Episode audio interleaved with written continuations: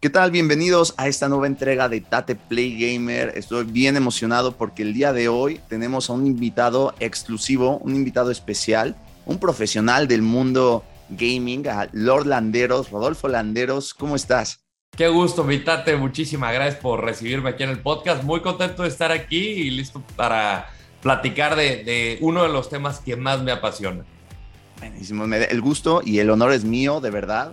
Es he estado siguiendo obviamente todo lo que has hecho en esto del mundo gaming y detrás, bien sabemos que ya tienes 15 años o más, si no me equivoco, corrígeme si sí. Sí, sí, todo sí. esto como, como periodista deportivo, pero además deportivo no solamente en el ámbito tradicional, sino ahorita también en el mundo de los esports, ¿no? Es correcto, ya 15 años de carrera, pasé por Televisa, por Univisión, ahorita con Fox Deportes en Estados Unidos y, y dentro de la pandemia eran tiempos complicados, se abrió la posibilidad con mi socio y, y muy buen amigo Miguel Ayun de abrir un equipo de esports, algo que yo desde hace tiempo tenía ganas de, de, hacer algo en la industria de los videojuegos porque me apasionan desde que tengo uso de razón. Uh -huh. eh, y, y, Miguel me, me hizo la, la, la, pregunta, ¿no? Oye, tengo ganas de hacer un equipo de esports, le entras y para mí fue un sí absoluto porque conozco el tipo de persona que es, el, eh, lo responsable que es tanto dentro de la cancha como fuera en sus negocios porque es un, es un gran emprendedor y, y fue, un, fue un sí absoluto, no me lo tuve que pensar ni dos veces. Pues entonces así fue como nació 19 Esports, con la relación entre tú y la Jun. ¿Cómo inició esta relación? Empezó, yo creo, mira, cuando yo entro a Univisión, eh, me toca cubrir selección mexicana y a la América. Eh, son las dos primeras fuentes fuertes que me tocan eh, como, como reportero. Y dentro de esta eh, primera etapa de Miguel con el América, en 2013, era 2013, justamente eh, ahí alguna vez le hice una entrevista porque yo veía que estaba destacando y dije, pues igual y en una de esas lo van a llamar a selección nacional. Chicle y eh, pega. y, no, y, y la verdad que para esa Copa Oro creo que sí estuvo en la lista. Y, y, porque le vi la personalidad, le estaba pasando por muchísimas cosas que todo el mundo recuerda, que tenía al mundo encima, a su propio equipo encima, o sea, la verdad que la pasó bastante duro y, y, y la, la, personalidad del temple y, sobre todo esa madera, eh, esa piel gruesa que tuvo que tener no solo él, sino su familia, claro. para mí fue completamente admirable. Y el día que lo conocí, la verdad que me, me, me pareció un y por ahí debe estar la entrevista en YouTube. O sea, le ves la cara, es un pollito. Digo, yo también era un pollito. Pero, pero tenía el pelito así paradito, de la barbita y todo, estaba delgadito. No estaba tan mamey como ahora. Como ahora. Pero, pero cuando le, le, le, le, hago una pregunta de, oye, selección mexicana, te. Eh, que, cuando dice selección mexicana, la sonrisa que se le aparece, y pues muchos lo veían como lejano, y pues al final terminó yendo a dos Copas del Mundo, claro. terminó en algunos partidos siendo capitán y la verdad que me dio muchísimo gusto que, que sigue cumpliendo los objetivos que él se, que él se pone. Eso está incre increíble, Rodo, como esta historia de entonces 2003, estamos hablando de hace casi 10 años, cuando se conocieron y en ese momento no pensaban que iban a ser socios de un equipo competitivo y profesional el día de hoy de esports. Eso está cañón, ¿no? O sea, como si nos vamos años atrás, uno nunca imagina ni siquiera dos años, yo creo tres años tal vez es lo máximo, pero quiero una casa o quiero tener estabilidad claro. económica, financiera, pero no, voy a armar un equipo de esports. ¿Cómo está, ¿Cómo está para ti este enamoramiento que tuviste, no solamente con los videojuegos, sino con eh, la parte profesional de los esports? Mira, la verdad, o sea, si tú me preguntas, o sea, esto fue hace casi nueve años, por ahí, okay. nueve años más o menos, o sea, yo ni, ni conocía el término esports, los videojuegos, desde luego que sí, o sea, yo sí. juego, te digo, desde mis tres años tenía un control en las manos y eh, trabajaba, estudiaba y me desvelaba hasta las 4 de la mañana jugando con mis amigos wow. este, Black Ops 2, eh, Modern Warfare 2 o el, el, juego que me digas. Uh -huh. Y cuando de, de, de, verdad sí fue como una...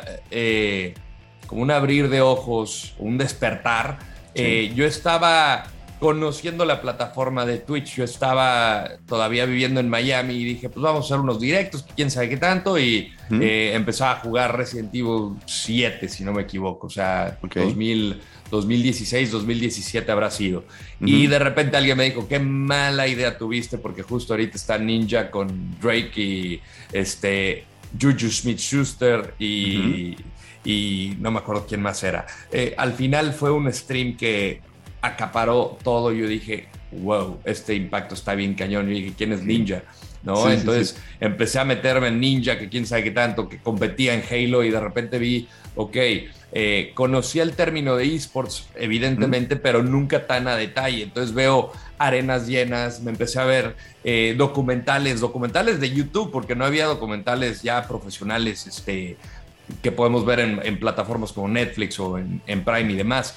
Pero eh, yo empecé a clavarme en este mundo y dije, qué impresionante a lo que ha llegado los videojuegos. O sea, desde las maquinitas que siempre han sido competitivas, o yo competí en alguna vez en torneos de Dance Dance Revolution en las maquinitas, a lo que es hoy esports, que puedes, deja tú vivir de esto, puedes hacer muy, muy, muy, mucho dinero como jugador, como organización con esto. Por ejemplo, el día de hoy que, que estamos grabando, Face Clan anunció que ya eh, es, es, compañía pública, ya, ya, está cotizando en bolsa. Entonces dices, el alcance a lo que puede llegar esports en este relativamente corto periodo de tiempo es, es una locura. Es una locura esta industria y tienes toda la razón. Yo también, por ejemplo, de Face, Ninja, todos también estamos súper metidos siempre siguiéndolos. Pero eh, el tema de Latinoamérica en este mundo de los esports, yo creo que ha llegado unos años, no tarde, ¿no? Evidentemente no, no es que esté tarde, sino la audiencia tal vez no es tan grande como en, en otros países. Tenemos eh, obviamente Estados Unidos, pero también en Asia, por ejemplo, todo el continente allá, es increíblemente grande en tanto a este tipo. Yo, yo digo que están como años adelante. No sé tú qué opines, cuál para ti, ¿no? Es, es, como la región que más adelante está en este tema de esports y cuánto le falta no solamente a Latinoamérica, sino a México. al final estamos, eh, bueno, yo, sé que tú no estás acá, pero a veces sí, ¿no? Eres mexicano. Sí, sí, sí. Eh, con mucha honra.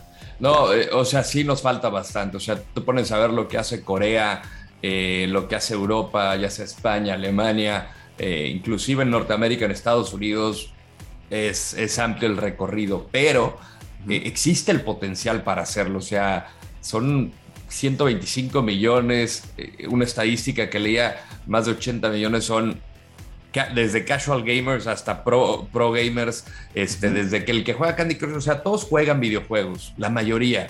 Eh, y, hay gente que está dedicada 100%, pero lo que falta es apoyo.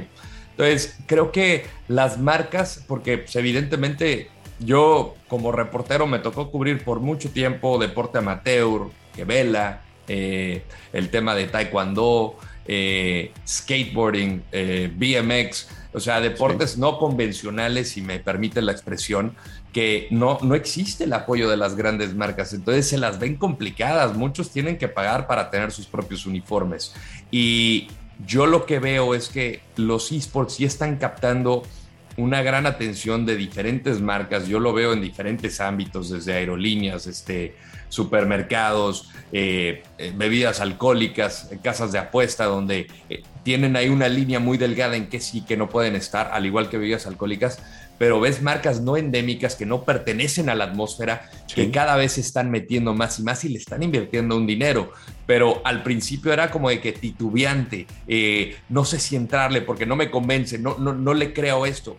Tú ahorita ves eh, a lo que ha llegado y dices, esto, esto va para más, esto es apenas la punta del iceberg. Hace, unas, eh, hace un par de meses tuvimos, Miguel y yo, impartimos una conferencia a miembros de FIFA, de las Américas. Estaban todos los miembros de FIFA, con excepción de, o secretarios de FIFA, con excepción de Canadá, Estados Unidos y Brasil. Eh, digo, y otros miembros, pero obviamente era habla hispana. Estaba Argentina, México, Uruguay, este, Venezuela, estaban Todas las Américas.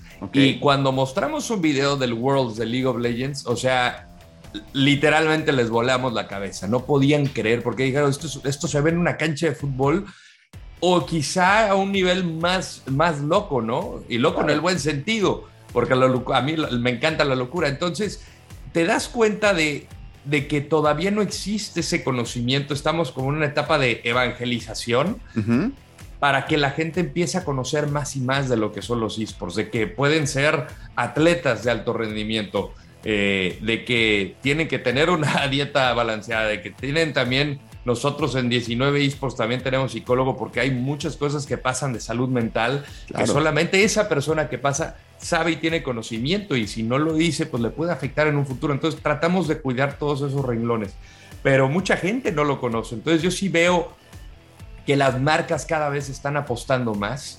Eh, creo que falta más organización, evidentemente, más torneos, más ligas, donde se pueda competir por premios, porque también eh, no es fácil autosustentar a un propio equipo, eh, perdón, autosustentar a un equipo y, que muchos cuadros que buscan también participar, pues al final te pones a pensar en todo lo que hay detrás y pues la nómina, el roster y todo, eso, los viajes, es una locura y si no lo pueden pagar, pues al final terminan cancelando proyectos y eso es lo que no queremos que, que pase en la industria.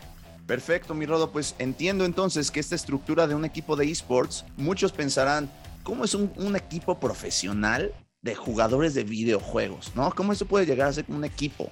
Entonces, tú que lo sabes, que estás en un alto nivel, que tienes un equipo, ¿nos puedes explicar cómo funciona? ¿Quiénes son los integrantes? ¿Es similar a un equipo de fútbol o de cualquier deporte? ¿Cómo es? como bien lo dijiste, y creo que puede ser la, analogía perfecta, como cualquier equipo de, deportes en conjunto, eso es un equipo de, esports o individual. Eh, por ejemplo, el cuadro de PUBG Mobile o de Free Fire, eh, pues son los integrantes los quienes juegan. Hay un entrenador y un analista quien está justamente recopilando toda la información. Tenemos un departamento de escauteo, eh, porque hay como nos hemos dado cuenta, hay muchas entradas y salidas de personal a cada rato dentro de este mundo. Entonces constantemente estamos viendo eh, posibles talentos que podamos incorporar a, la organización y obviamente si sale algún miembro eh, dentro de los que hemos visto, lo pasamos a incluir a los scrims o a los, digamos, a los partidos de pretemporada para que puedan estar, eh, digamos, está a prueba, pero también sentir la química, cómo se siente el resto con ellos, cómo es la comunicación, porque tiene que haber muy buena comunicación en los entrenamientos y como cualquier equipo, ellos entrenan, entrenan largas horas eh, a lo largo de la semana. Y, compiten. Eh, nosotros contamos también dentro de la organización, te digo, con psicóloga deportiva por el tema de salud mental. nosotros queremos exhortar el tema que somos una familia de verdad, de que somos puertas abiertas, de que cualquier cosa se puede tocar directamente con Miguel o conmigo, eh, ya sea con Tony o con Saki, que es nuestro CEO. Eh, nosotros queremos darle esa libertad a la gente que sea también ellos. Y en el caso, por ejemplo, los de FIFA, pues hay modalidad de dos contra dos o de uno contra uno. Entonces, pues es literalmente el jugador, el coach, y, ese, es, ese es el equipo. Entonces ellos entrenan, ellos analizan qué es lo que hicieron bien, qué es lo que les puede funcionar mejor, analizan al rival, dónde pueden ser más efectivos, cuáles ven algunas debilidades. Entonces, al igual que un equipo, ¿no? Se, se analicen en tape, como dicen los americanos, y, para tratar de sacar el, mejor provecho posible para la, alta, la competencia de alto rendimiento. Y me imagino que también con tantos videojuegos nuevos que salen, evidentemente ustedes deben decidir a qué videojuegos van a entrar en torneos competitivos. He visto que estuvieron ahorita en Clash, ¿no? Evidentemente también estuvieron en Free Fire, ¿no? Ardentoas que acaba de conseguir el pase al Mundial, la cual nos tiene muy, muy feliz ahí en Clash Royale, que va a estar representando a México y a 19 esports, es que felicidades. Muchas felicidades, además vimos que fue, es la Golden Cup, ¿no? Exactamente. Impresionante, mil felicidades, de verdad, ahí lo estamos siguiendo y compartiendo. Y entonces, ¿cómo deciden a este juego le vamos a dar? Primero buscan al talento o en la mira tienen esto es lo que viene, este videojuego va a ser de esports de alto, alta gama, por así decirlo, en los próximos años, meses, y cómo le entran. Generalmente vemos el, potencial que tiene el, juego, solemos platicar con desarrolladores, organizadores de torneos para ver eh, Sí, porque estamos invirtiendo dinero, entonces no queremos invertir en algo que, se va a caer, entonces tiene que ser algo sólido, evidentemente, y, que también pueda ser redituable para la organización en términos deportivos y monetarios. Entonces yo creo que todo eso se tiene que hacer previo y decir, a ver, eh, eh, tenemos una, una baraja de, juegos, ¿cuál puede ser nuestra próxima, próxima división? Esta, esta o esta, ok, hacemos diferentes este, análisis y de ahí tomamos la determinación. Y, por ejemplo, ahorita también seguimos buscando más y más este, divisiones y posiblemente en un par de meses tengas noticias. Igual y podemos, este, podamos eh, tener grandiosas noticias próximamente. Eh, es algo con lo que hemos querido eh, luchar, no luchar, lo que hemos buscado por mucho tiempo. Entonces, en una de esas ya se aterriza. La voy a dejar así. muy bien. Obviamente nos tienes que dar la, no la exclusiva, pero sí la primicia. Con gusto, con gusto, con gusto, con gusto, Tate. Cuando quieras, ya sabes que feliz de la vida y, y pues al final lo, lo, importante es que sigue creciendo la escena. No solamente nosotros queremos crecer, queremos que la verdad el resto de la escena siga creciendo porque eso simplemente nos va a hacer a todos mucho más fuertes, va a dar mucha solidez, va a tener una columna vertebral y de ahí en fuera, pues se van a acercar más marcas, va a crecer muchísimo el ambiente. Yo creo que tiene todo el potencial. México, Latinoamérica en general, pues digo, lo vemos en Brasil, pero México sí creo que tiene este potencial para hacer grandes eventos, ligas eh, y, ¿por qué no, competir a nivel mundial. Perfecto, yo estoy totalmente de acuerdo y como una frase que aquí siempre decimos es júntate con las personas soñadoras, con las personas determinadas y con las personas también humildes en cierto sentido. La verdad tú tienes todas esas características, tu equipo también. Nos encanta poder tener este espacio contigo. Y ahora ya que hablamos de nivel institucional, de Rodo Landeros, queremos hablar, ahora hablar de Lord Landeros. ¿Cómo, fue esto? ¿Qué, tú jugando, tú eres también un jugador de esports o está, ¿cómo, cómo va? No, yo jugador de esports no, porque sí me dan un baño. Yo me, me gusta crear contenido eh, por la pura pasión y por hobby. Eh, lo del Orlandero surgió cuando era reportero de Univisión. Eh, lo voy a platicar brevemente. Llegaba, yo iba saliendo de Televisa entrando a Univisión. Fue como un puente en lo que yo seguía yendo a Televisa, en lo que, porque mucha gente dice, ah, te corrieron de Televisa. El tema fue, yo iba saliendo una vez de, de la oficina de Televisa y, este, y había un guardia de, de, seguridad ahí en Chapultepec 18 que saludaba, ¿qué tal mi señor? ¿Cómo le va mi señor? Entonces me daba mucha risa que te saludaba así, el mi señor, ¿no? Y entonces yo, pues, de broma en Univisión llegaba y saludaba a todos, mi señor, mi señor. Entonces me empezaron a decir a mí, mi señor, mi lord, que quién sabe qué tanto, y pues siempre andaba muy Catrín, pues me empezaron a apodar Lorlanderos. Entonces a veces querían que le hiciera mucho a la faramaya este, de mezclar entretenimiento y deporte, que la neta no me encantaba, pero dije, pues bueno, vamos a probar.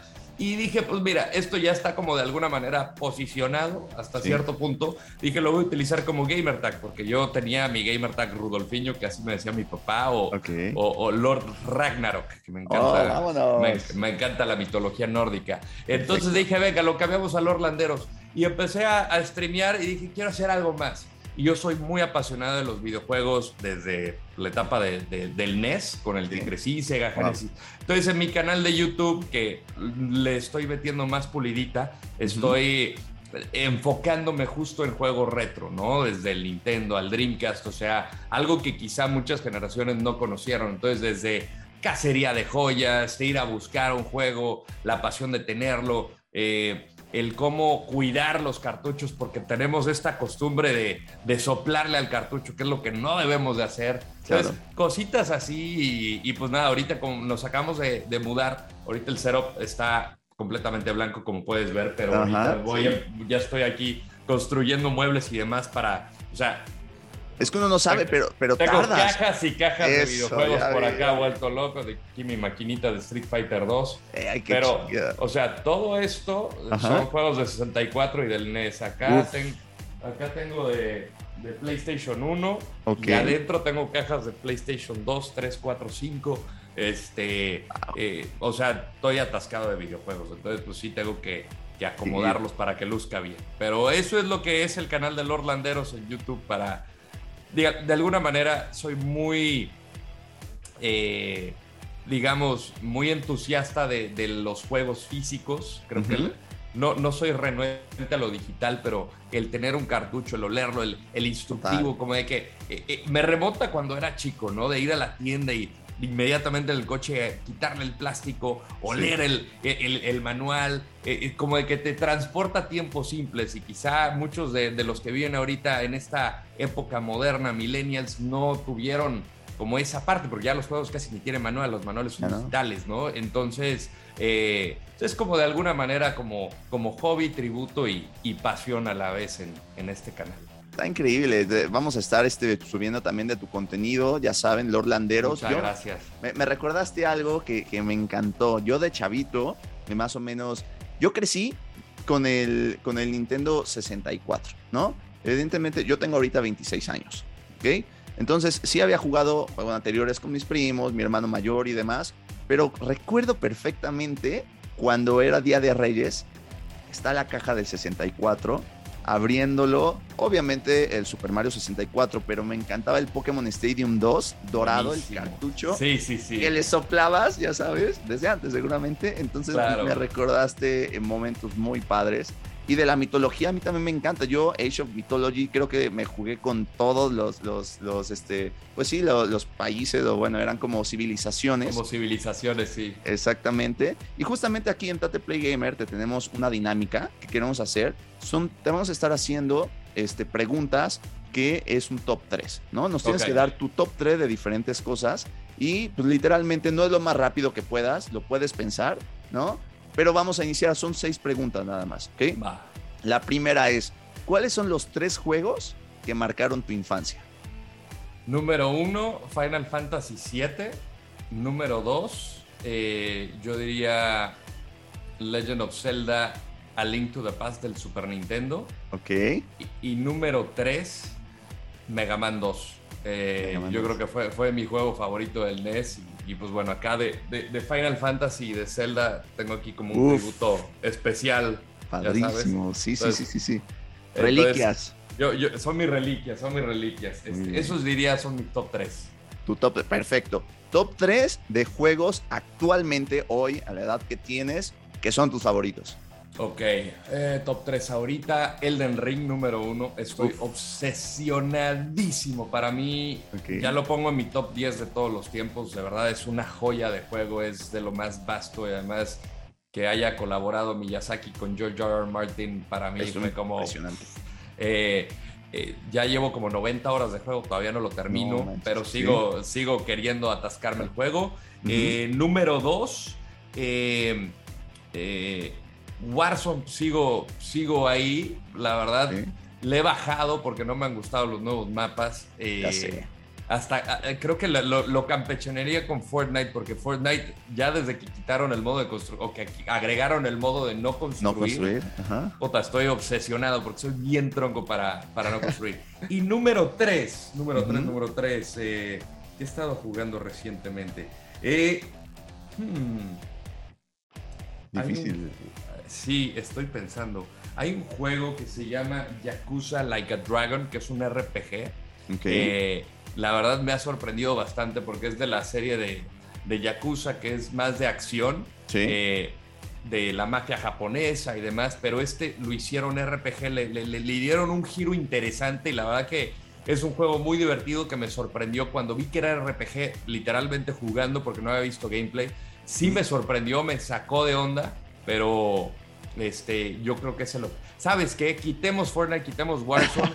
Tortugas Ninja, eh, Shredder's Revenge. Estoy vuelto loco. se me había olvidado, no sé por qué. Y lo he estado jugando en los aviones y. No, no, no, no. Qué, qué, maravilla. Porque es un juego nuevo, pero que te remonta a, cuando estábamos creciendo, ¿no? La época del Turtles in Time del Super Nintendo. Entonces vamos a dejar esos tres. Ese lo tengo que jugar, ese no lo he jugado, ese de, de las Tortugas Ninja. Uf, Qué buena, qué buena. Y aunque sacaste Warzone, que regresen Verdance, por favor, porque ya no podemos con esto. Nada. Por favor, por favor, por favor. Urge Verdance. Por favor, por favor. Ahora, número tres, ¿cuáles son los oponentes, no personas, sino oponentes en los videojuegos más cabrones con los cuales te has enfrentado? Y que digas, me encanta este oponente. Ok, ahorita Elden Ring te podría nombrar bastantes, este, o todos los de Dark Souls y Bloodborne. Eh, Malenia la he, le he batallado muchísimo, es eh, una de las, no es la jefa final de, Elden Ring, pero es, digamos, una prueba a tu resistencia, a tu memoria, a tu habilidad, a que también pueda ser progresivo, a ser mejor. O sea, es una chava que te sale con dos cuchillos y de repente tiene un movimiento que es prácticamente eh, que no lo puedes ni, siquiera esquivar, entonces tienes que hacer maravillas y maniobrar. Y luego la segunda parte ella tiene una derrama como de una especie de, sangre que le llaman eh, eh, rot, como una pudrición. Y cada vez que te toca te drena toda tu energía. Entonces, además de que te drena, te sigue atacando con esto. Eh, y, te queda, o sea, la verdad es una, es, una batalla... dura. Muy, muy dura. O sea, de verdad es un rompecontroles. Ese lo pondría como, como número uno. Número dos, voy a poner Emerald Weapon de Final Fantasy VII. Eh, es una batalla también muy, muy dura porque tiene un nivel de HP o de hit points enorme. Creo que es de un poco más de un millón, no me acuerdo porque fue hace mucho tiempo, fue en el 97. Y además estás debajo del agua, entonces tienes un conteo de 20 minutos para terminar oh. con este jefe. Entonces es una locura. Eh, la verdad que hay, tres enemigos muy fuertes que es Omega Weapon, Ruby Weapon y Emerald, pero Emerald para mí es... Eh, los niveles de agua creo que a todos les causa algo, ¿no? Eh, eh, desde el Sonic, Zelda, ¿no? el, Zelda la, esa sensación de asfixia, de que se te va a caer el oxígeno, que tienes un conteo, te, da algo, ¿no? Y aquí cuando ves el conteo que ya también te está afectando y después de todo lo que le metiste y que llegues a perder, es, es terrible. Entonces, Emerald Weapon del Final Fantasy VII número 2. Okay. Y Número 3. Ay, es, muy buena pregunta. Eh, podemos hablar de. Ah, ¿Quién será? ¿Quién será? ¿Quién será? Ah, no sé si jugaron Sekiro. Eh, Uf, claro, claro. Es un juegazo, la verdad. Lady Butterfly me, me costó mucho trabajo, pero el simio de, que tiene la cabeza de lado. Hijo de Dios, yo creo que es de las cosas más insufribles que me ha tocado. y vaya que hay jefes peores, desde Elden Ring en Dark Souls y todo. O sea, hay, hay juegos como en Dark Souls 3, el Orphan of Ghost, que ni siquiera he llegado ahí, pero eh, eh, que yo haya tenido que luchar contra estos, este simio lo pongo número 3, la verdad que terrible, terrible, terrible. ¿Cómo que no me pusiste a, Bowser o alguien así? No, regalada, papita, papita, papita. Bowser, papita. Ganondorf, papita también. ándale, ándale, totalmente. Buenísimo. Me fui, un poquito más profundo. No, estuvo perfecto, estuvo perfecto, ¿no? Este, fíjate que el Dark Souls es uno de mis faves también. Y hay, hay uno que eh, yo, también es una joya, que es, seguramente lo has jugado de Witcher, pero el 3. Juegazo. Juegazo. También no, lo he terminado desde la música, la jugabilidad, la, la historia. Todo el lore que tiene la historia es brillante. Aquí tengo un par de novelas que ni siquiera he, abierto, pero, pero me encanta toda la, saga de The Witcher. Es, fantástica. Está increíble. Está increíble. Ahora vamos con la siguiente pregunta. ¿Cuáles son las consolas o dispositivos favoritos que te encantan y sí o sí es tu top 3? Ok, PlayStation 5. Ok. Número. A ver, Ah, lo tengo que decir top 3. sí. Está bravo. yo, eh, yo me. A ver. Número 3, vamos a arrancar del 3. Número 3 me iría por el Dreamcast, el Sega Dreamcast, que lo lanzaron en el 99. Me encanta. Hasta la fecha lo sigo jugando, me encanta. Okay. De aquí tengo mis consolas, a ver si llega el cable. Uh, sí, sí, claro que se ven. ok, joya. Aquí tengo. Entonces estoy por ahí está el cubito, nueva adquisición. Este, pero ya, ya, ya, ya imaginan hasta dónde llega mi pasión. Eh, Dreamcast número 3. Eh, estoy obsesionado con el PlayStation 5 por lo que es capaz. Sí lo podría como un top 2. Y número 1. ¿Sabes qué? No, voy a tener que cambiar. Eh, porque me encanta lo del PlayStation 5, pero le quitaría algo de factor. Me iría número 2, el Super Nintendo. Creo que el Super uh. Nintendo marcó una época de explotar el potencial de los videojuegos. Y el NES lo rescató y el Sega Genesis le hizo competir. Creo que el, Super Nintendo tiene que ser de las, de las consolas más importantes de, nuestra generación por lo que logró detonar. A pesar de que eran 16 bits y la poca memoria que tenían estos cartuchos, la verdad fue fantástica. Y número dos, yo me iría, eh, de perdón, número uno. Número uno. Eh, me iría por el PlayStation 2. El PlayStation 2 lo pondría como la mejor consola de todos los tiempos. ¿Por qué? Porque tiene una amplia biblioteca de juegos no solo buenos, muy, muy buenos. Creo que son más de 1400 juegos. Eh, podías correr los juegos del PlayStation 1, entonces ahí no, no descarto mi Final Fantasy 7. Eh, te podía uno de los grandes atractivos que, que fue para el, eh, para el punto de ventas que también tenía DVD, para los que todavía usan DVD, eh, pero sí fue muy revolucionario, o sea, yo vi el incremento de las gráficas, por ejemplo, con juegos como Final Fantasy VII, Silent Hill 2, dije, Silent Hill. Esto, sí, no, eh, está obsesionado, Resident Evil 4, hay muchos juegos que tengo grandes recuerdos, entonces yo pondría PlayStation 2 como la número uno. Qué joya, qué joya. Y además indicar que las experiencias que tienes con los videojuegos también son factor clave para ver cuál es el favorito de cada uno, ¿no? Sí, totalmente. Total, y no solamente la experiencia tú a tú, ¿no? Sino esto que también se extraña hoy en día de muchas consolas anteriores, que podías estar con tus amigos, con tus compas, con tu familia, quien sea, hasta con tu mamá, papá tal vez, echándote una partida de algo o enseñándole nada más, del, ya perdiste, me toca, ¿no? Eso también es, una, es una joya en el mundo de los videojuegos, no solamente de los esports y las consolas. Pero bueno, ya me fui, vamos a otra. es, ¿cuáles son ahora los peores juegos que has jugado así de tache, güey? Yo no, no vuelvo a jugar esto en mi vida literalmente de forma histórica para ti. Ok, de forma histórica. Número 3. ¿Por cuál nos podemos ir? Creo que tengo por aquí un par de vasofias también. Vasofias está buenísimo. Tengo, que checar. ¿Sí? A ver.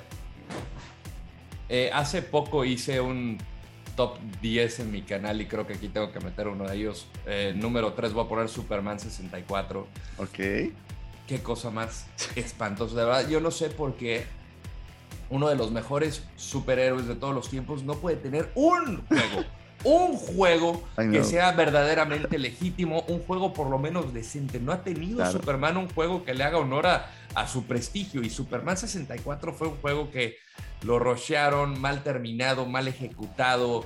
Eh, las gráficas son terribles, la acción es terrible, los botones. Eh, y además o sea, gran parte del juego estás, en vez de peleando contra los secuaces del ex Luthor, estás volando por aros. Sí, sí, sí, sí. ¿Cuál es el punto de volar por aros? Carajo, no puedo creerlo, no puedo, de verdad es terrible. Entonces, Superman 64, número 3. Número 2. Sí. Eh, número 2, número 2, número 2. Uh, ¿Cuál nos podemos ir? Hay un juego que sí creo que puede ser eh, muy desesperante, como de que, y, nunca lo tuve, pero lo tenía un primo, se llama Fester's Quest del, del NES, que era del, del tío Fester o del tío Lucas. Ok. Eh, digo, vean videos en YouTube de Fester's Quest, se van a dar un tiro, porque la verdad es, es muy desesperante. Eh, la poca capacidad de, de, jugabilidad que tiene, porque es lento, es tedioso. Eh, tienes creo que dos barritas de vida, si pelas vas de nuevo hasta el principio, creo que te respetan, pero es, de esos juegos que son... O sea, entiendo la, la, parte que es difícil, pero entiendo la parte también que es muy tedioso. Y este juego es, es terrible en todos los sentidos. Entonces, Fester's Quest número 2. Número 1, E.T. del Atari. Definitivamente tiene que ser el peor juego de todos los tiempos porque simplemente no tiene, no tiene un propósito. O sea, tú ves las pantallas y dices, ¿qué es esto? ¿Qué es esto? Y, mucha gente le culpa a E.T. El, crash de los videojuegos que salvó Nintendo, pero, pero yo creo que, o sea, Atari permitió tanta mierda que saliera eh, para, la, para la consola que por eso Nintendo eh, tuvo que poner sellos de licenciados oficialmente por Nintendo y luego salieron algunos cartuchos este, medio, medio hechizos, como los de juegos de Biblia, los, los Engine, pero en el Atari permitieron cualquier cosa no había un control, no había un filtro, no había una... Eh, no, sé cómo decirlo, pero la verdad eh, era mucha mierda. Y la del el E.T. sí fue terrible porque lo único que tenía de E.T. era el, cartucho, la, portada y ya, porque veías unas barritas ahí que decías, ¿qué es esto? Pero ¿qué tenía que hacer? Y luego perdías y no... O sea, nunca entendí cuál era tu misión. O sea, sí, llevarlo a casa, pero tú pones el juego, pongan imágenes del juego y de verdad claro. no van a entender qué es lo que tienen que hacer. Entonces ese para mí sí es desastroso. Oye, buenísimo, qué buena respuesta. Este DT, lo vamos, obviamente todo esto lo vamos a subir también a YouTube y lo vamos a poner con gráficos para que vean de qué estamos hablando, los que no tienen idea de estas, pues sí, basofias, como dices, porque hemos tenido muchas joyas en el mundo de los videojuegos, pero también hay que aceptar que hay pésimas entregas. Y en cualquier generación. Hoy en día también hay muchos malísimos, ¿no? Sí, de acuerdo, de acuerdo, de acuerdo. Hay bastantes malitos. Totalmente. Y ahora vamos con la última pregunta de este set de, de top 3. ¿Cuáles son tus juegos favoritos en el mundo de los esports? Solamente de los esports que pondrías en top 3 y por qué. Ok. Eh, número 3. eh,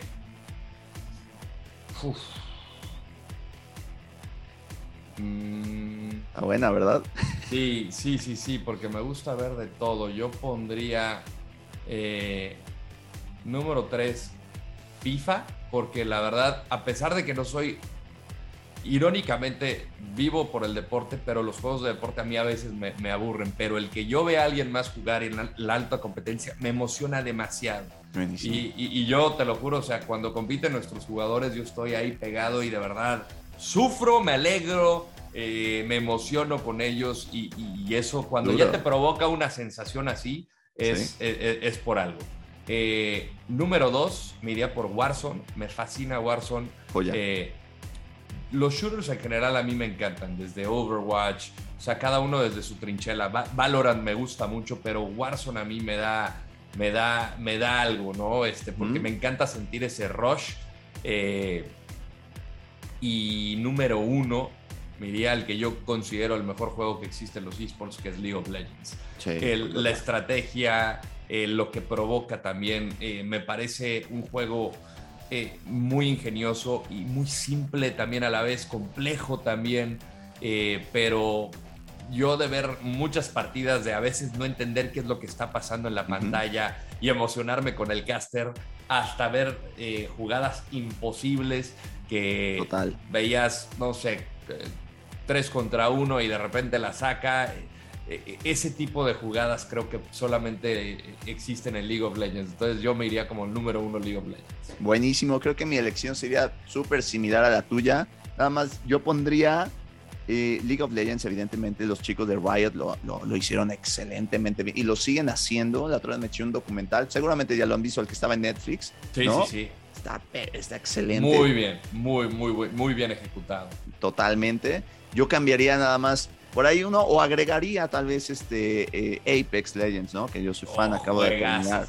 Me encanta a mí. Y además yo creo que soy el único en el que soy, puedo decir que medio bueno, ¿no? Yo creo sí, que te defiendes, te defiendes. Exactamente. Pues excelente, excelente mi Rodo, de verdad. Te agradezco muchísimo este espacio. Ya el tiempo se nos fue rapidísimo. Ya, ya vamos por los pues, 35 minutos. Eh, generalmente dura 20 minutos, pero esto, esto fue especial. Esto fue especial. Eh, también quisiera hacer un, anuncio, ¿no? Porque evidentemente ahorita tienen el nuevo jersey, ¿no? Que acaba de salir hace menos de, un mes, un mes aproximadamente. Eh, cuéntanos un poquito de él, ¿no? ¿Dónde lo pueden conseguir? Está súper chido. Muchísimas gracias, Tate. La verdad que sí es algo que nos emocionó como organización cuando anunciamos la, colaboración con Adidas. Eh, esta alianza creo que también nos va a dar, eh, yo creo que un poquito de lo que somos capaces, ¿no? Hasta dónde podemos llegar, que una marca como Adidas, que es una de las eh, líderes a nivel global, eh, para mí es la marca líder a nivel global en cuanto a deportes se refiere, o artículos deportivos se refiere, el que hayan elegido a 19 esports para mí fue eh, algo que me queda sin palabras. Y, creo que también ellos habla de la confianza que nos tienen a nosotros como organización para poner su marca en nuestro escudo. Entonces, hace como bien dices, lanzamos el jersey que también me, trae vuelto loco. Y también la merch. Aquí tenemos esta, esta hoodie como de entrenamiento. Bueno, no, perdón, es una sudadera, de entrenamiento. La hoodie la tengo por aquí en el closet también. Y pronto ya va a estar disponible en la página. Entonces, eh, estén pendientes en las redes de 19 arroba 19 esports y ahí vamos a tener pronto eh, justamente todos los atuendos, o sea, jersey, tenemos hoodies, tenemos pants, tenemos absolutamente todo para que ustedes, tanto hombres como mujeres, se sientan eh, orgullosos de portar los colores de 19 Esports. Qué joya, qué joya. Ahí vamos a estar, obviamente, con ella puesta, con, con todo lo que se pueda, porque es un, un equipo excelente, una persona increíble, tú y la Jun. De verdad, son personas maravillosas y no son, no, no, no es la verdad lo que uno esperaría ante un dueño de un equipo. ¿no? Totalmente eres alguien apasionado, eres alguien que se ve que le sabe, que no es nada más un tema de negocio, ¿no? Que es algo que, lo, que, que, todos los gamers, me incluyo porque yo también soy súper gamer, eh, evidentemente por eso estamos aquí en este podcast. Claro. Y, y, de verdad qué maravilla, ojalá tengamos la oportunidad de seguir platicando en otras ocasiones, de hacer más shows juntos y vas a ver que a 19 esports y a Lord Landeros les va a ir increíble. Así será, yo estoy seguro y convencido de ello, mi tata. Y muchísimas gracias de nuevo por la invitación. De verdad, disfruté mucho la plática y se fue volando. O sea, aquí nos podemos quedar horas, así es que ya eh, espero con ansias la segunda parte. Buenísimo, pues ya quedamos. Muchas gracias a todos. Ya saben, Tate Play Gamer está disponible en cualquier plataforma que quieras escucharla: Twitch, YouTube, Spotify, Apple Podcast, donde sea. Seguramente hasta tu tía nos está viendo. Entonces, muchísimas gracias. Un abrazo a todos. Hasta luego.